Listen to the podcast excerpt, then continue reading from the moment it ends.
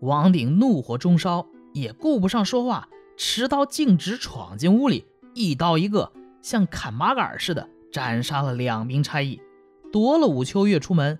幸好这一切都无人发觉。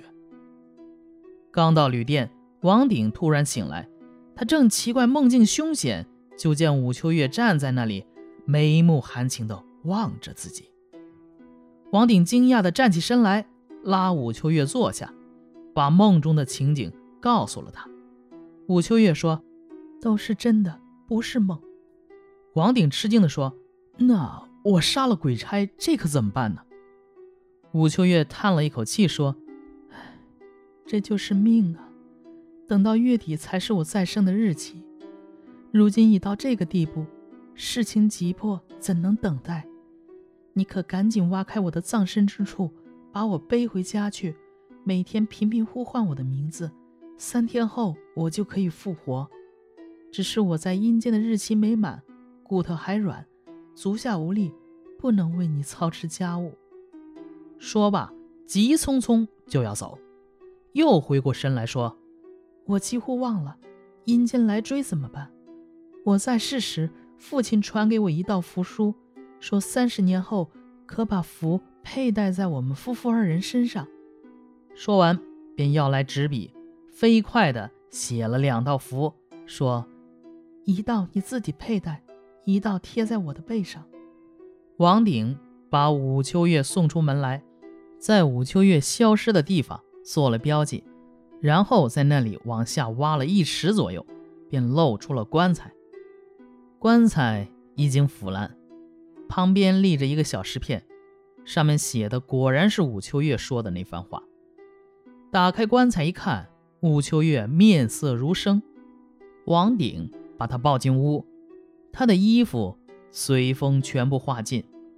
王鼎给他贴完符，用被褥把他裹得严严实实，背到江边，喊来一条停泊在那里的船，假说妹妹得了疾病，打算送回家去。幸亏南风刮得很大，天刚破晓，他们已经抵达了乡里。他把武秋月抱到家，安顿好了，这才告知兄嫂。全家人惊慌张望着，却也不敢直言说出心中的疑惑。王鼎打开被子，连声呼唤武秋月的名字，夜里便抱着尸体就寝。尸体一天天逐渐有了温暖的气息。三天后，武秋月终于活过来了。七天后，能下地走路。他换好衣服去拜见嫂子，体态美妙，与仙女没有区别。不过他走到十步以上，就需要有人搀扶，否则就会随风摇晃，像是要跌倒。人们见此情景，以为武秋月身患这样的病，反而增加几分妩媚。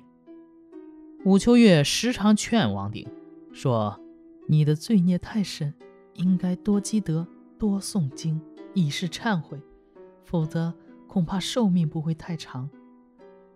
王鼎呢，一向不信佛，但听了这话，从此皈依佛法，态度非常虔诚，后来也就平安无事。易史是说：“我想进言建议制定一条法律，凡是杀死公差的，相较于杀死平民，减罪三等，因为这些人。”没有一个不是该杀的，所以能铲除害人的差役就是奉公守法，即使举措稍显苛刻，也不能为之暴虐。何况阴间本就没有固定的法规，倘若遇到坏人，刀砍锯截、用锅烹煮都不算残酷。做的事只要能大快人心，阎王便会认为其做得好。难道犯了需要阴司追捕的罪？还能侥幸逃脱吗？好，这个故事讲完了啊。大家可能听出来了，我嗓子有点哑。其实啊，这已经是好了，呃，比较好的状态了。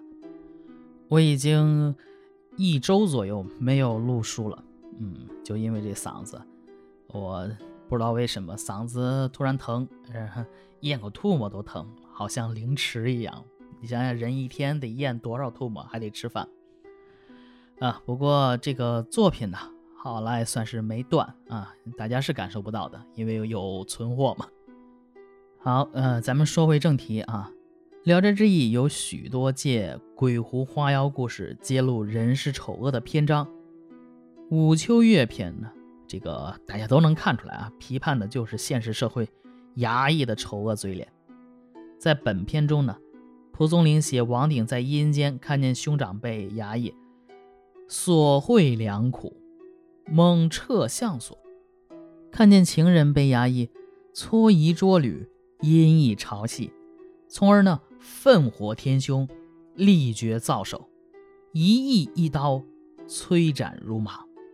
在《异史誓约》中呢，他赞扬附和地说：“余欲上言定律，凡杀公义者。”罪减平人三等，盖此辈无有不可杀者也。啊，这个，这你们都该死啊！哈哈。另外呢，这一篇里边有三个奇异的地方，哪三奇呢？第一，武秋月的父亲。文章中啊，武秋月他的父亲没有出场，但是从他女儿武秋月的口中得知，先父名儒。遂于艺术啊，懂这个周易八卦，这个这篇里边也很明显的。遂于艺术，字面解释啊，呃，精通周易，粗看好像没啥特别的哈。但你看这一整篇故事的发展脉络，全都是这个武秋月的父亲安排好的、算计到的，这就特别厉害了。二期呢是武秋月。啊，别的女鬼都是悲悲切切、凄凄惨惨戚戚啊，甚是可怜之人。武秋月呢，因为有个牛叉的老爹，知道自己呢肯定活不过十五岁，更加知道自己哎三十年后会复生，还知道自己的丈夫名字叫王鼎，哎会在三十年后刨自己的坟。所以武秋月是众多女鬼中最安稳的一个，静静的在地下睡满了三十年，哎，然后出来找自己的夫君。啊，王鼎不认识他咋办？哎，自荐枕席，天天晚上色诱你。啊，原文这段啊，当刚才你也听了，挺挺香艳的。说实话，呃，三奇呢是王鼎，原本呢是一倒霉蛋，年长十八，有妻未娶，妻允。哎呀，看多心酸啊！只有单身狗才能明白其中深邃的悲伤。他为免触景生情呢。没远游，恒精髓不返。没办法呢，外游不归，其实也是一种疗伤的方法。就这样啊，王鼎在镇江的金山旅馆里遇到了老丈人几十年前安排好的妻子吴秋月，于是就有了后面王鼎双杀阴司衙役的故事。在古时候，杀差役那个罪可大了，更别说还是冥府的阴差。阎王要你三更死。就绝不能让你活到五更。但是呢，别怕，谁让王鼎的老丈人牛呢？早就知道自己的女婿会犯下弥天大祸，所以早安排好了，各种复活的仪式啊，什么符咒啊，都给你备好了。没事儿，日子正常过啊，有滋有味儿。这么牛叉的老丈人，请给我安排一打，好吧？啊，不过呀。呃，虽然本片是假借浪漫故事书写对现实衙役的痛恨，但这个人物描写呢，也都写的是栩栩生动，别具一格。好，这一篇就讲完了，我是肖老肖，咱们下一篇接着聊。